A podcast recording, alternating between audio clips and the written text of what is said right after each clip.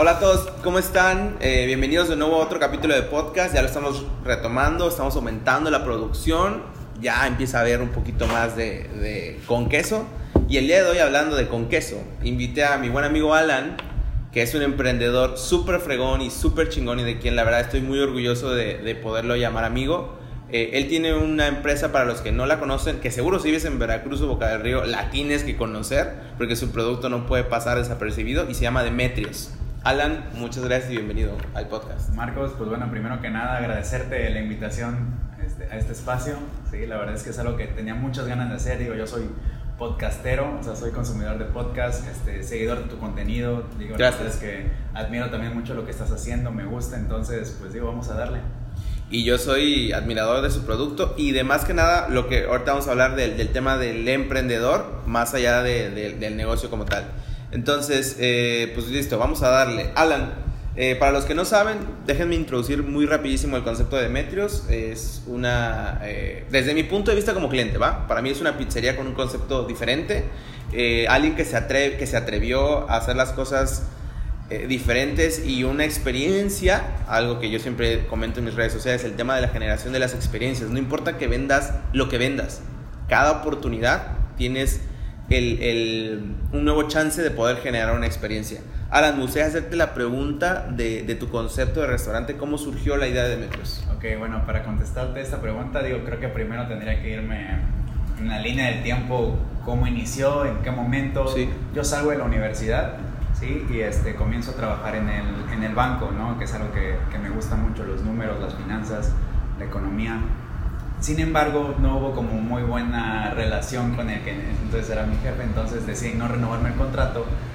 Este, justamente yo, mi carro había tenido una pérdida total, entonces me cae ese dinero, pues más los ahorros de lo que había trabajado ese rato en el banco, pues ahora sí que siempre tenía como, había tenido como la espinita de emprender, ¿no? Entonces salgo de ahí y automáticamente digo, o sea, en lugar de yo visitar clientes, ¿por qué no volverme al que visiten, ¿no? O sea, entonces, pues bueno, ahí comienza como el, el trabajo de búsqueda. Inicialmente estaba buscando como una franquicia, ¿sí? O sea, yo pensando a lo mejor en que, o sea, como la vieja idea de que, ah, pues una franquicia la compras, la dejas operando y solita te da dinero y tú te puedes dedicar a otra cosa, ¿no? Entonces, este, decido como buscar, comenzar a buscar franquicias en lo que, pues yo seguía buscando trabajo, a lo mejor en el tema este, bancario. Sí, este, voy a México, visito un par de franquicias, me llaman la atención, sin embargo no, no despertaban eso en mí, que yo no me veo haciendo eso, ¿no? Entonces, este, yo como yo estudié parte de la Universidad de México, tenía, pues, había un concepto por ahí que me llamaba mucho la atención, entonces, este, decido buscar algo similar, sin embargo no me encantaba como para franquiciarlo, entonces dije, ¿por qué no hago, desarrollo un concepto este, similar, pero pues darle ahora sí como que mi toque, ¿no? O sea, mis gustos, o sea, digo, ahora sí que a mí me encantan los deportes, este, me encanta pues la música este, como de moda, ¿no? O sea, que te puedas venir a echar una chela, disfrutar. Entonces ahí partió, ¿no? Ahí parte como la idea de hacer pues unas pizzas como diferentes, ¿sí? Este, salimos como de lo, de lo convencional. Entonces comenzamos a, a trabajar en... Me metí a un curso para hacer pizzas, ¿sí? Ahí conocí al, al chef que me ayudó a desarrollar el menú inicialmente. Este, pues ahora sí que prueba y error, prueba y error hasta que desarrollamos pues lo que inicialmente queríamos proyectar, ¿no? Entonces, este, pues así es como surge Demetrios, te digo, le damos como el toque de que, o sea, tirándole un poquito al tema sports bar, si lo quieres ver así, buscando pues darle la experiencia al cliente, como dices, de, que se la pasen bien, ¿no? Como un trato informal, o sea, que sea como venir a disfrutar con tus amigos, con tu novia, con, o con tu pareja, con tu familia, si quieres también. Yo lo podría definir como un concepto de millennials para millennials.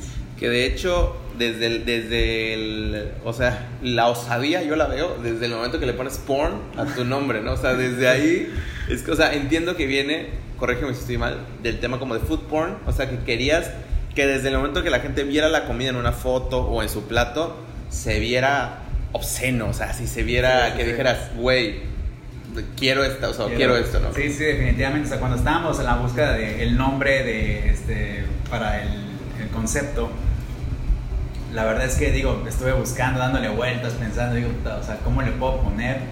Y ahora sí que ahí, este, la familia de mi novia me ayudó un poco, o sea, me dijeron, no, ¿sabes qué? ¿Por qué no le pones Demetrios, no? Y dije, ¿por qué no? O sea, la verdad es que es un nombre que no es común, sí, o sea, pues tiene como mi esencia, ¿no? Y además, este, pues suena bien, entonces se quedó el Demetrios y luego buscando como un descriptivo, estaba como muy, de, está como muy de moda el football, ¿no? Y este, buscando como eso, o sea, que el producto fuera como, ya sabes, instagrameable, sí, o sea, buscando como esa parte dije, ¿por qué no ponerle pizza porn? Comencé a sondear a la gente que estaba alrededor de mí en ese momento y me dijeron, está, está bien, o sea, está atractivo, ¿no? Y eso es finalmente lo que queríamos lograr, que causara como ese impacto, ¿no? Entonces, creo que funcionó bien y hasta la fecha, la verdad es que no me arrepiento, creo que fue una buena, una buena puntada.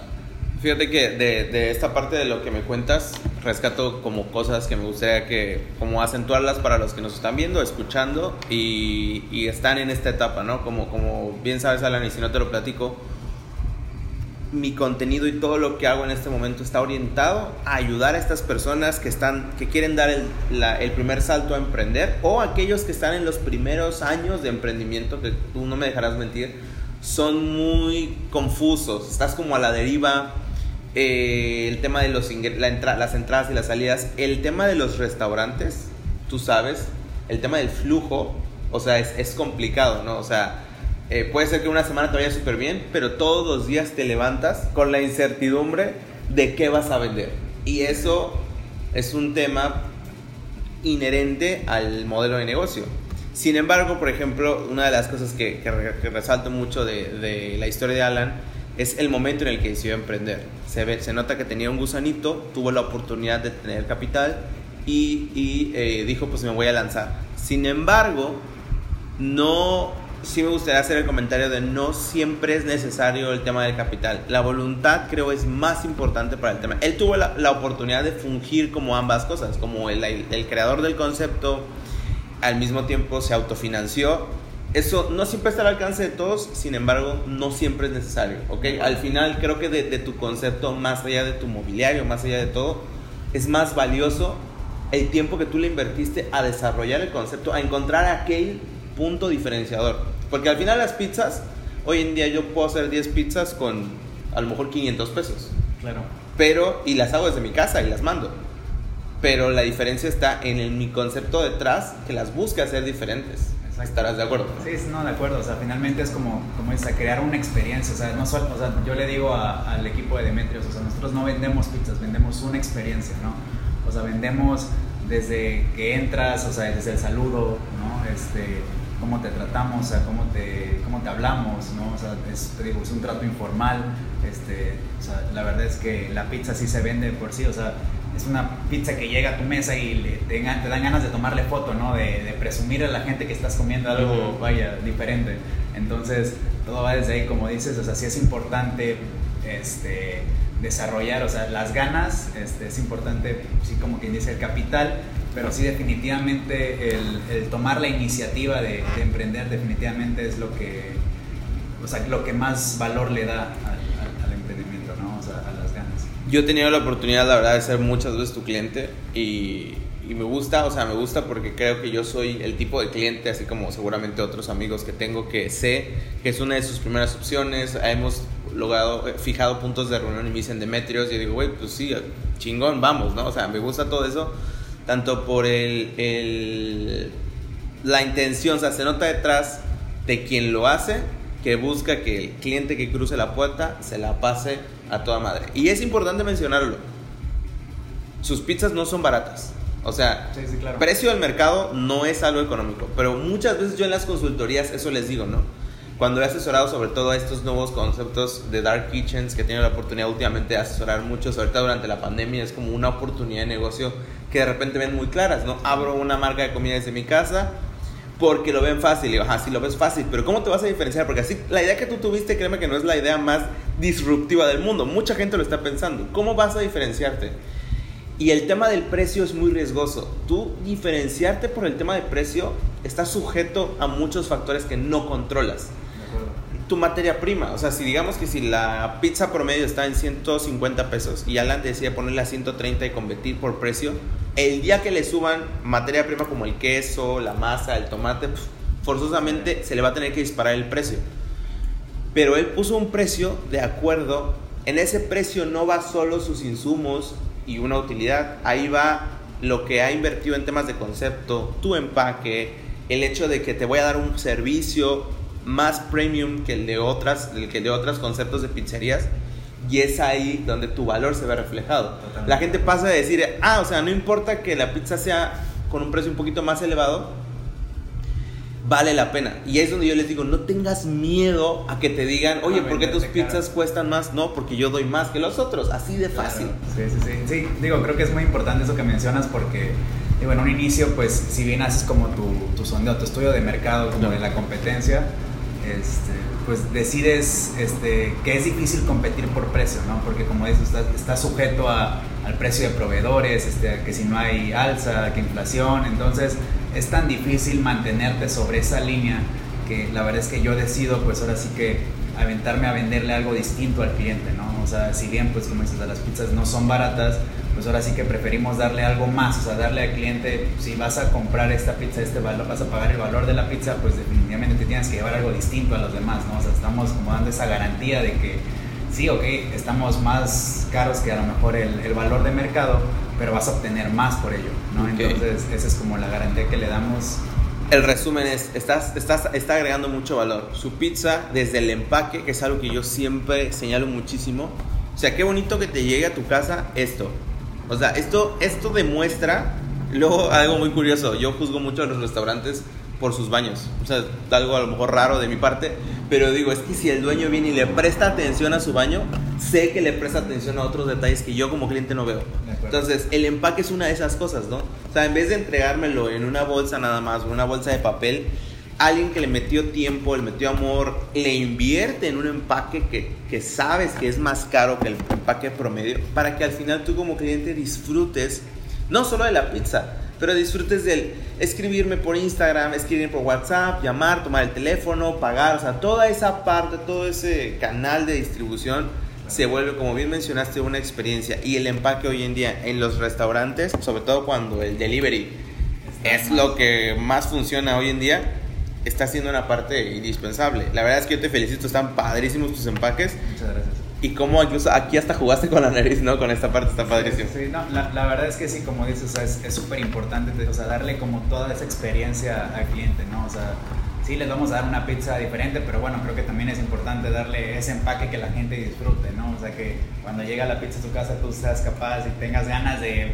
tomarle el video, tomarle la historia, mandarle foto a toda la gente que, que, te sigue para que puedan ver lo que estás, lo que estás viviendo, ¿no? Entonces es importante, sí, o sea, bien la experiencia cuando vienes, pero también creo que esa experiencia puede llevar hasta tu casa, ¿no? Entonces es una oportunidad, creo que más ahorita está como muy bollante ese tema por el tema de la pandemia, este, que creo que estamos como aprovechando también esa oportunidad. Todo lo social que hoy se nos ha sido limitado y que apenas estamos recuperando poco a poco, todas esas ganas de convivir unos a unos, lo tenemos que sustituir por las redes sociales, ¿no? Entonces, una experiencia social hoy está siendo más relevante que nunca. Lo instagrameable, que es algo que le digo mucho a la gente, es algo las empresas deben de buscar ser instagrameables de alguna u otra forma. Instagrameable no es, oye, pues que me suben una historia. No, no, no, no. Es que solito tu cliente tenga la iniciativa de decir, güey, qué chingón paquete deja que mientras lo abro grabo una historia. Porque yo le quiero decir a mis seguidores, a mis amigos, a mis compadres, que pedí de una pizzería que es cool, porque yo soy cool. Entonces eso pasa, se alinea la empresa, se alinea la propuesta de valor con el cliente. No es al revés, no es, oye, sube una historia y te regalo esto. eso no es Instagramable. Instagramable es que sin tú pedirle, el güey agarra y lo suba. Y eso hoy en día es valiosísimo, la verdad es que está súper fregón el tema de lo que estás haciendo. Alan, tengo otra pregunta así como muy directa, ¿no? Ahorita, durante la pandemia, definitiva, y, no lo podemos esconder, para muchos negocios ha sido muy difícil. Hemos sabido de muchas empresas que han cerrado, empresas que dependían del entorno físico. Eh, eh, Cinépolis es una empresa que está sufriendo muchísimo y otras empresas así de grandes que mucha gente dice, ah, pues sí, tener un chorro de lana, sí, pero imagínate cuánto costaba claro. día a día mantener ese monstruo rápido el ejemplo, Cinépolis es una empresa que necesitaba vender al año 600 millones de boletos para hacer lo que es. En lo que va del 2020 ha vendido 605 mil. Entonces, menos, eh, menos 450 mil, menos del 1%. ¿Cómo mantienes ese monstruo y todos esos empleos pues obviamente se han tenido que comprimir? ¿Cómo lo ha hecho tu negocio para sobrevivir y cuáles crees que han sido? Entiendo que te está yendo incluso en algunos aspectos mucho mejor. ¿Y cuáles han sido las claves? ¿Cuáles crees que han sido las claves o las decisiones que has tomado claves para poder darle la vuelta a la situación? Ok, bueno, creo que aquí son como varios puntos en los que, o sea, que quisiera destacar, digo, este, digo, dejando como en claro que pues el abrir un restaurante por un restaurante no es nada fácil, ¿sí? Este, pero creo que hemos trabajado desde el día uno en ofrecerle al cliente algo distinto, ¿no? Y ahorita estamos cumpliendo nuestro este, tercer aniversario, entonces esta pandemia, si bien nos ha ayudado a consolidarnos en el mercado, dado el trabajo que venimos haciendo desde, hace tres años, ¿no? Entonces creo que es como es esa parte, o sea, hay muchas, muchas personas que creen que es como, ah, poner un restaurante, invertirle miles, millones de pesos y ya solito va, este, va a generar ingresos, ¿no? Va, va a ser como el preferido, ¿no? O sea, es como importante crear algo distinto, ¿qué vas a hacer distinto a los demás para que la gente decida comprarte a ti y no al resto? Eso es como lo más, o sea, lo más importante que quisiera destacar y, y yo como cliente siempre he sido este, muy exigente en esa parte, ¿no? Entonces, con esa misma exigencia, pues es lo mismo que, que, yo le pido a Demetrios, que yo trato de sacar lo mejor de Demetrios, ¿no? Y siempre ha sido como desde un inicio esa parte. Entonces, hemos, a lo largo de estos tres años hemos trabajado como mucho en eso y creo que pues ahorita en, durante la pandemia pues creo que se ve reflejado ese, ese trabajo, ¿no? Entonces, digo, si bien tenemos la, la, ventaja de que la pizza es un producto que es un delivery per se, que puede ayudar ahorita pues a la pandemia, estés en casa, pues una pizza como más fácil, este, tampoco creo que el, este, digo, pues, conociendo el mercado, no a todas las pizzerías les está, les está yendo así de bien, ¿no? Entonces, te digo, creo que es como el trabajo que se viene haciendo detrás, ¿sí? Este, la verdad es que tengo un equipo bien chingón. Entonces, este, sacando como pequeñas partes, este, de, o sea, de la situación no es por sacarle ventaja, no es por sacarle ventaja, pero creo que sí supimos puntualizar ciertas cosas que a la gente también le despierta una empatía con la marca, ¿no? Y te pongo un ejemplo rápido. Ahorita, durante la pandemia, estuvimos haciendo una iniciativa que, le llamamos For the Team, en donde un día al mes este, sacamos una pizza distinta, una pizza distinta en colaboración con algún otro negocio este, local. Y ese día parte de las ventas se destinaba al equipo de Demetrios ¿Por qué esta iniciativa? Bueno, primero, pues el tema de que la gente ha dejado de venir, pues les peguen, o sea, les impacta directo al tema de propinas, ¿no? que, pues ahora sí que es, es un porcentaje importante de su, de su ingreso mensual. Este, y por otro lado, eh, o sea, le decimos a la gente, te vamos a dar algo distinto ese día para incentivarte a comprar, para que nos des la confianza de, de venir a gastar con nosotros, de darnos tu, tu compra, te vamos a dar una pizza distinta. ¿no? solo era buscar el incentivo como social, como, hey, ayuda a mi gente, sino, hey, yo a, cambio te voy a dar un valor agregado. está fantástico. Y además, este, es como, creo que ya pasó como de moda el que todos somos competencia y no te voy a, o sea, voy a cuidar como lo mío y no te voy a, prestar ni no te voy a compartir mis secretos. O sea, creo que eso ya pasó. O sea, la verdad es que hoy hay que estar más abiertos que nunca a apoyarnos entre todos, porque este, soy fiel creyente de que la única forma de salir de, esta situación es apoyándonos entre todos, apoyar el consumo local. Entonces también le damos al cliente esa parte, ¿no? O sea, de, oye, vamos a darte esta pizza en colaboración con tal restaurante, ¿no? Entonces es como una experiencia de, vamos a dar la pizza, pero también puedes voltear a ver lo que ese restaurante está haciendo chingón. Claro. ¿no? Entonces era como toda esa parte, lo estuvimos trabajando muy bien durante la pandemia, durante este, tres meses, ahí hicimos como una pizza cada mes. La verdad es que funcionó bastante bien. Y pues digo, finalmente este, terminé decidiendo meter esas tres pizzas que, que, manejamos al menú y la verdad es que han sido un hitazo. La verdad es que... Genial. Muy buenas. Este, pues la verdad eso suena buenísimo. Qué, buena idea. Y, lo que el punto fue lo que, lo que dijimos ahorita cómo es no solo el tema social, porque durante este periodo muchos lugares se hicieron como, hey, ayúdanos, hey, apóyanos.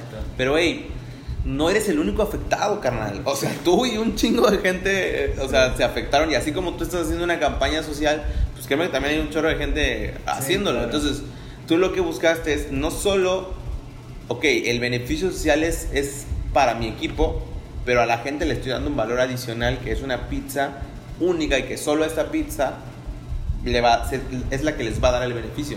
Entonces, así es cuando buscamos lograr un real beneficio para nuestros clientes. O sea, cuando piensas en tu cliente, en la experiencia y en la manera que les puedes añadir más valor, pues definitivamente los resultados se van dando, ¿no? Una de las cosas que luego les comento o que les he comentado a otros cuando se preocupan por el tema financiero, sí, definitivamente vivimos en un mundo capitalista y es importante, pero cuando, cuando el enfoque principal está en añadir valor y en diferenciarte y en ver cómo cada día eres mejor, el dinero y los beneficios económicos tienden a ser una consecuencia lógica de cuando haces las cosas bien. Sí, totalmente. O sea, la verdad es que tú no puedes emprender, o sea, y eso sí queda como como en piedra, ¿no? O sea, no, puedes emprender pensando que te vas a hacer rico de la noche a la mañana, o sea, no tiene que ser como tu finalidad, o sea, porque si comienzas pensando eso, la verdad es que en algún momento vas a fracasar, vas a tropezar porque vas a tomar decisiones precipitadas, ¿no? Y pensando en dinero. Exacto, o sea, y, y finalmente tiene, tiene que haber un trabajo detrás, tiene que haber un espíritu detrás, entonces cuando, cuando comienzas a trabajar en eso, cuando te mentalizas, cuando eres persistente, pues ahora sí que el, beneficio va a llegar en algún momento, ¿no? Pero no, no tendrías como que obsesionarte con eso. Y sí, o sea, la verdad es que yo no era muy partidario de que la gente se victimizara de la situación porque, como dices, o sea, como bien mencionas, o sea, la verdad es que creo que los afectados somos todos, ¿no? O sea, si unos más, unos menos, pero finalmente todos estamos afectados por esta situación. Entonces, el que vengas a victimizarse para decir, oye, ¿sabes qué? Cómprame porque, o sea, no, a ver, o sea, sal, demuestra, o sea, es momento de hacer algo más, algo distinto, darle algo distinto a la gente, ¿no? O sea, ¿qué vas a hacer? O sea, porque finalmente, o sea, de, de las peores crisis donde este, crecen las, o sea, las oportunidades, ¿no? O sea, entonces es importante resaltar eso, o sea, en lugar de estarse como, por favor, este, ayúdame, ¿no? O sea, es momento de salir y decir qué vamos a hacer distinto, o sea, qué vamos a aprovechar esta oportunidad para hacer algo distinto y eventualmente la gente te lo va a agradecer, o sea. Yo lo vi muy marcado en, en, en la agencia donde estaba en el momento que sucedió esto, yo les dije, hablé con todos mis clientes, les llamé cada uno por el teléfono, y les dije, oigan, a ver, el tema va a estar así va a estar muy complicado, se los advierto. O sea, el que te dije, si crees que esto va a acabar para el 31 de marzo o el 15 de mayo, como nos decían en ese momento, no va a pasar así. Tú tienes que prepararte para que esto dure como mínimo tres meses, que eso decía el, British Consulting Group, que un, artículo que encontré muy confiable, decía que para junio más o menos iba a acabar para México. Y digo, tú prepárate para junio. No, que si no, le digo, bueno, tú prepárate como si fuera a ser.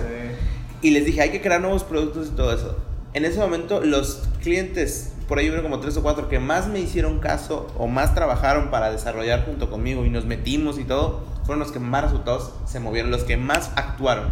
Los que dijeron, no, pues vamos a ver, como a ver cómo se mueve la cosa, esos se fueron quedando, el tiempo se los comió. Entonces, desgraciadamente, en, en momentos de crisis es cuando más tienes que moverte y tienes que trabajar el triple para, para conseguir al menos resultados parecidos a los que tenías. No, definitivamente, o sea, es súper importante eso porque, digo, y la verdad es que es triste porque, digo, cuando tú abres un restaurante y ves a restaurantes que van abriendo, pues te encantaría que a todos les fuera bien, ¿no? O sea, porque pues lo sientes como tuyo, ¿no? Lo sientes como propio, o sea, es el trabajo que cuesta poner un restaurante y sobre todo trabajarlo, ¿no? Entonces es muy difícil ver a restaurantes, incluso o sea, negocios o sea, de todo tipo, que tienen que cerrar por esta situación. Entonces, pues ahí sí, o sea, mi consejo es, o sea, la verdad es que pónganse las pilas, o sea, pónganse a trabajar y comiencen a enfocarse pues en, su, en sus ventajas competitivas, ¿no? O sea, la ventaja competitiva que pudieran resaltar para que darle ese valor al cliente y finalmente voltee a ver, no como un, este, ay, le voy a comprar pobrecito, sino porque le vas a dar algo que él solito se, ¿no? le, le despierte esa, esas ganas de, de volverte parte. ¿Para dónde ves moverse el sector de los, del restaurante en unos años. Creo que ha cambiado, o sea, así como tu industria cambió como la de muchos, como en la que yo estoy, el tema de los servicios de alto valor agregado, el tema de los, de los conceptos de los restaurantes han cambiado, han evolucionado. ¿Hacia dónde lo ves moviéndose? ¿Ves que se clave más al delivery? ¿Crees que ahora que la gente está volviendo a regresar mute un poco la manera en que interactuamos? Porque ahora los espacios realmente se redujeron. O sea, el que tenía para 10 mesas ya hoy en día tiene para 3, 4. El que tenía para 50 ahora tiene para 15. Entonces, los espacios ahora valen más por metro cuadrado. O sea, ¿cómo, cómo ves mutando el tema de los restaurantes? Pues mira, primero, o sea, quisiera hacer como hincapié en, digo, porque conozco muchos restaurantes que no se enfocaban como en el delivery.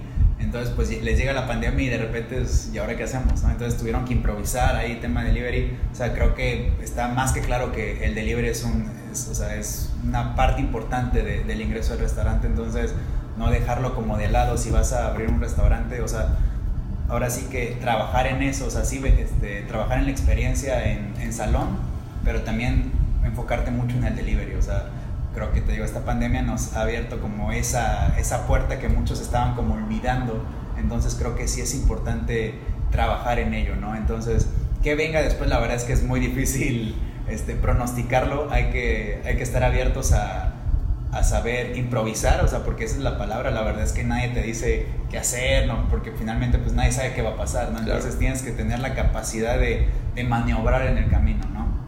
Entonces, ¿Cómo va a venir? Pues digo, yo creo que definitivamente esto ya es una tendencia que viene hace rato. O sea, la gente como ya no está disfrutando con lo mismo. O sea, entonces tienes que buscar salirte de la caja, tienes que dar a la gente algo distinto.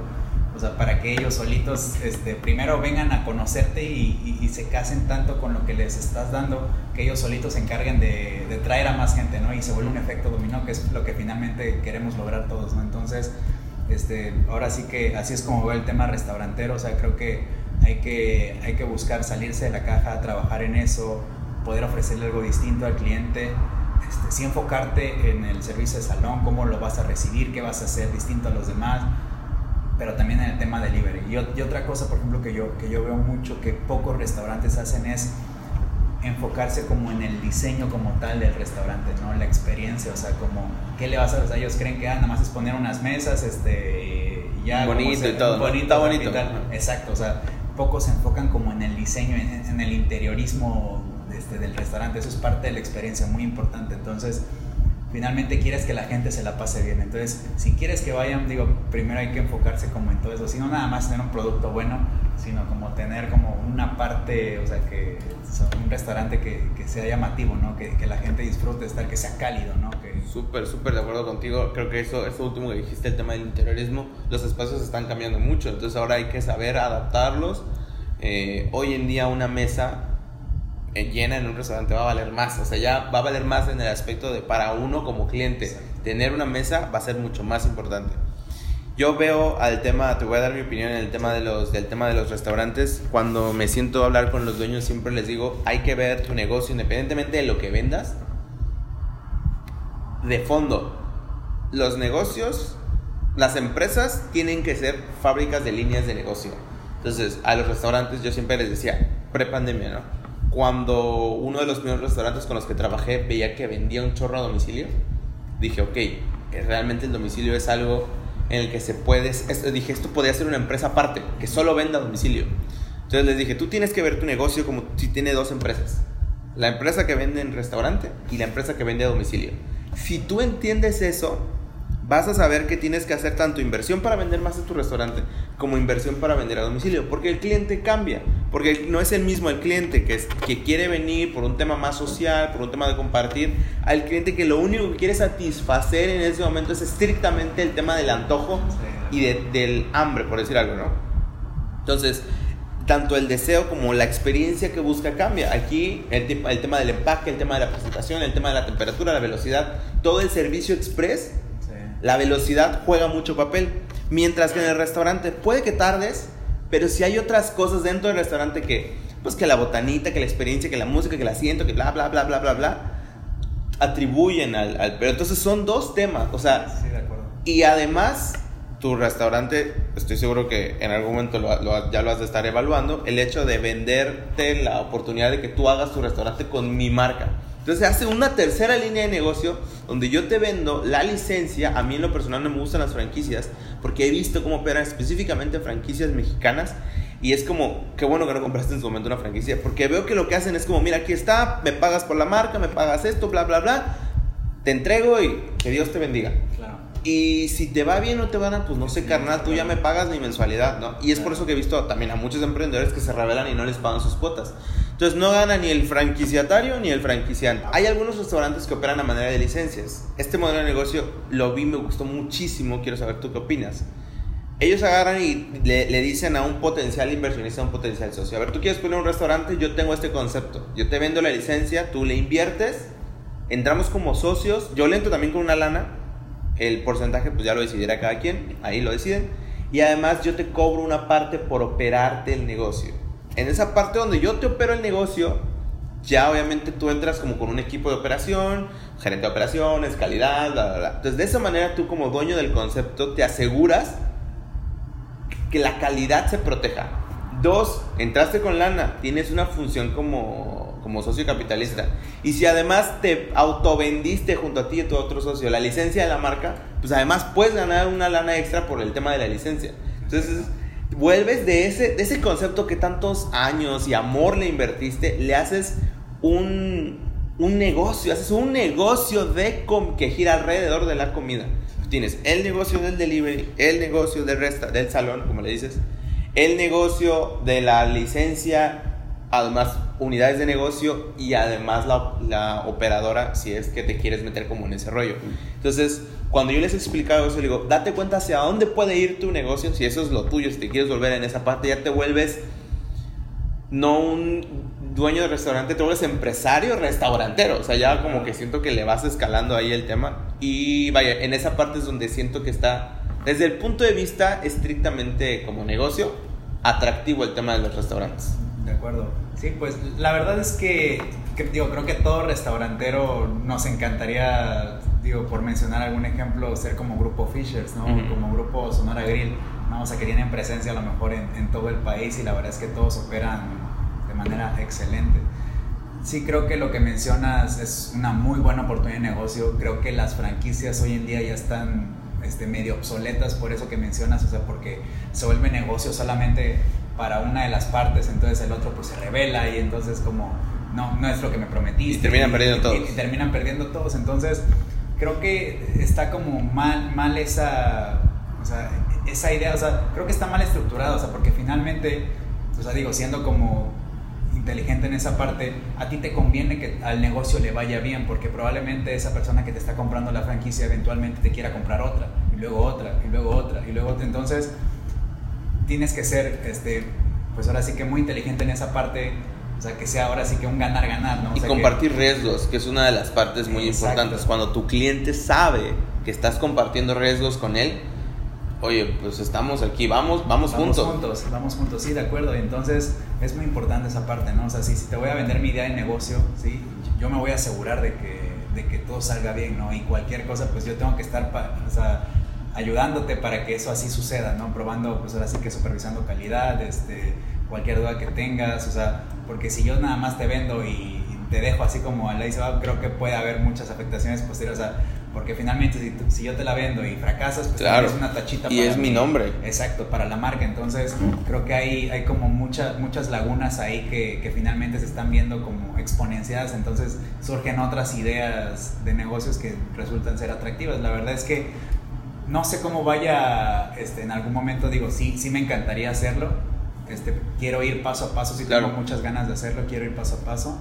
Pero definitivamente o sea, me conozco y, y sé que no voy a ser ese tipo de personas o ese empresario que nada más te lo voy a vender y te voy a dejar ahí. Al, o sea, no, la verdad es que sí creo que es importante preocuparse este, que, que, te vaya bien porque finalmente es que a mí me vaya bien, ¿no? o sea, claro. que la marca le vaya bien, que, o sea, que sea Demetrios el que está escalando, ¿no? o sea, que no solamente sea como el beneficio económico de que así te la vendí, ya mi dinero y sale bye, o sea, es como el negocio va a ser escalable, que tenga presencia, que tenga una ahora sí que... Pues, Seguirlo cuidando como si fuera el día uno del negocio y quieres impresionar a todo el mundo, ¿no? Exactamente, entonces creo que eso es muy importante, muy importante hablando de pues escalar el, el negocio de, de, los restaurantes, que digo que no es, man, no es cosa sencilla, pero pues claro. creo que se puede hacer.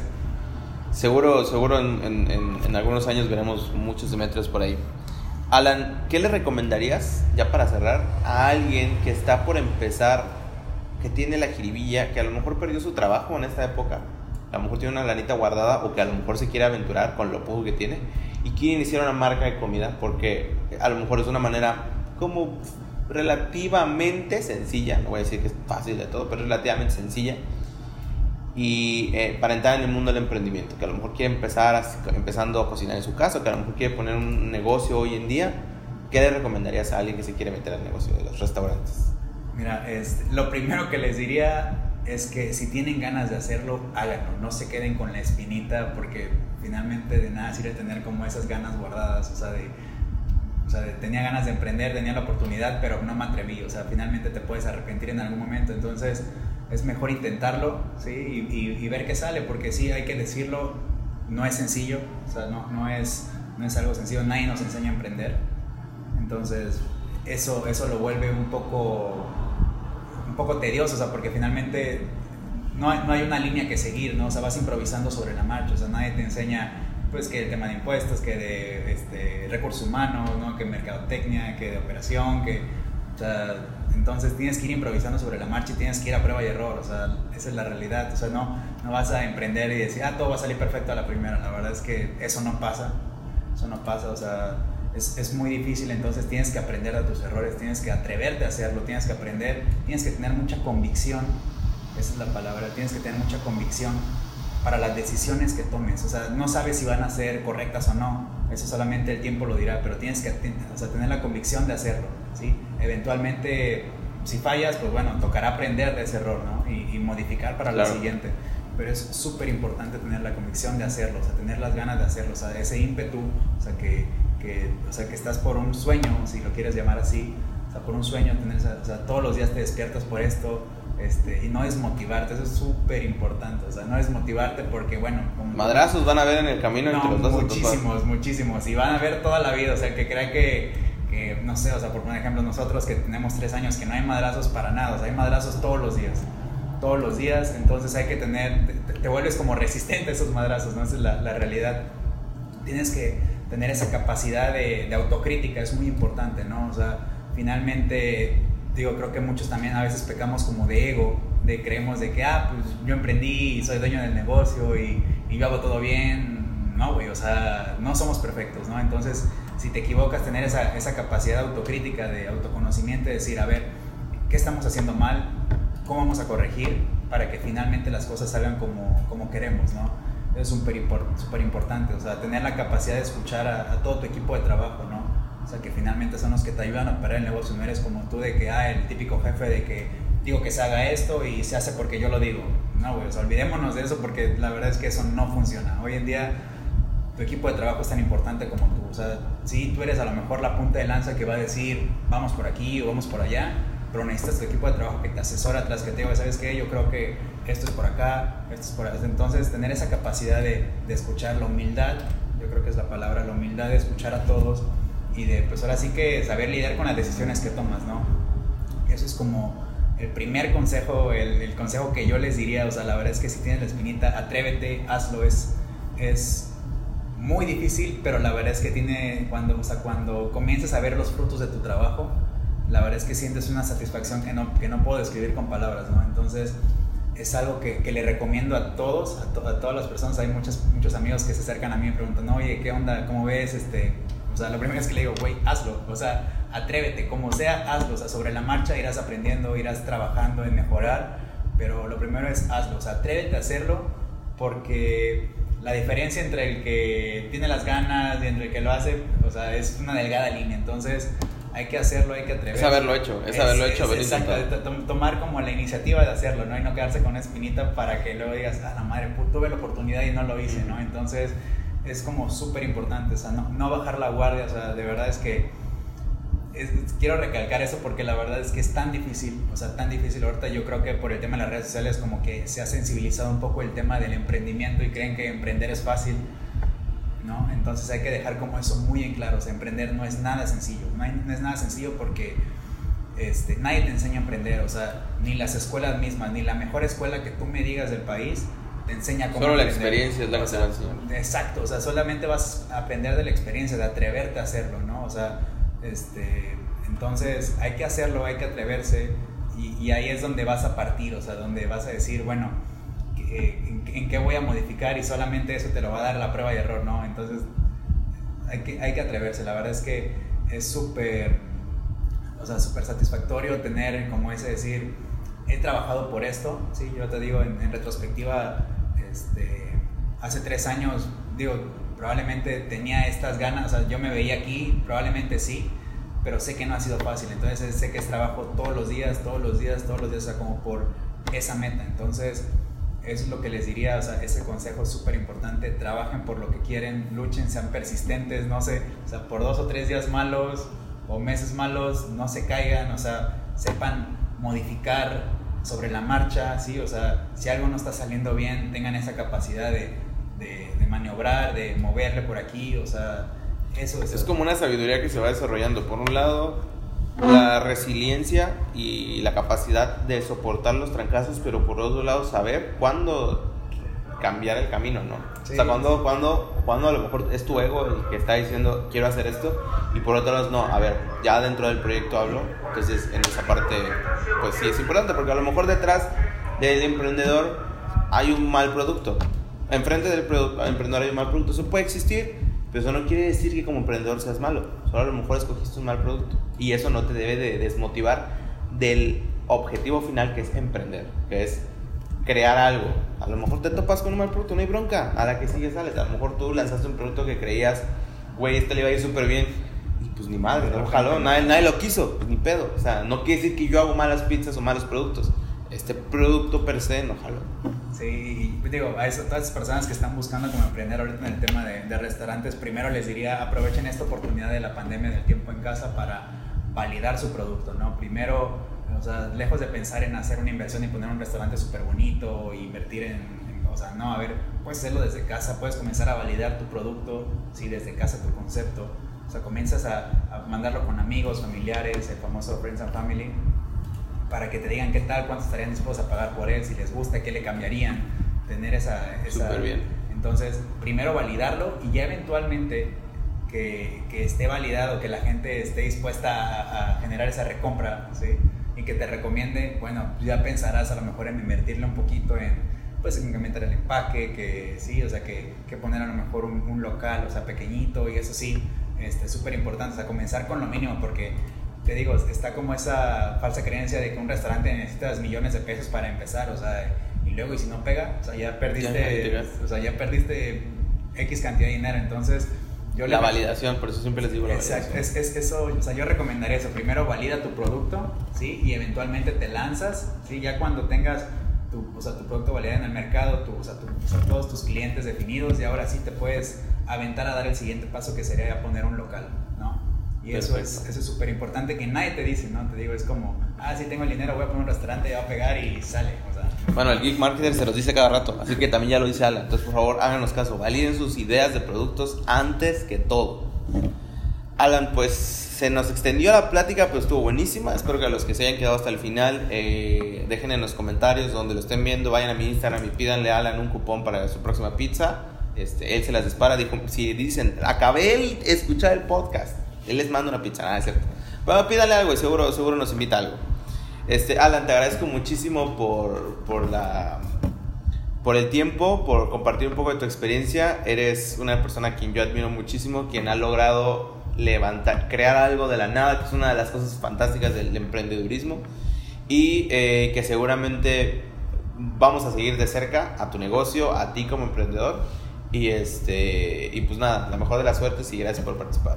No, pues Marcos, ahora sí que muchas gracias otra vez por, por la invitación, por el espacio. La verdad es que, tenía, como te mencionaba hace rato, tenía muchas ganas de hacer esto, ¿no? O sea, creo que hay, nosotros nos alimentamos de, de, del éxito de los demás, ¿no? O sea, de ver que a alguien le está yendo bien. Entonces, poder compartir como, pues ahora sí que poder aportar tu granito de arena para toda esa gente que tiene como esas ganas de hacerlo, creo que es importante hoy en día, sobre todo pues por cómo está la situación, ¿no? Que finalmente logra permear un poquito en el ánimo de, de, Así es. de o sea, de, de todos nosotros. Entonces, poder compartir este, pues esta, esta historia creo que es relevante. O sea, la verdad es que nuevamente te agradezco el, el, espacio. Y pues bueno, ahora sí que a los que no han probado Demetrios, pues los esperamos.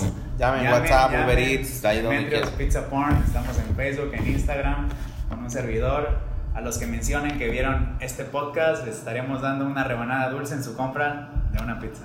¿Sale? Entonces, Nos vemos. Gracias Cuídense. Gracias. Saludos.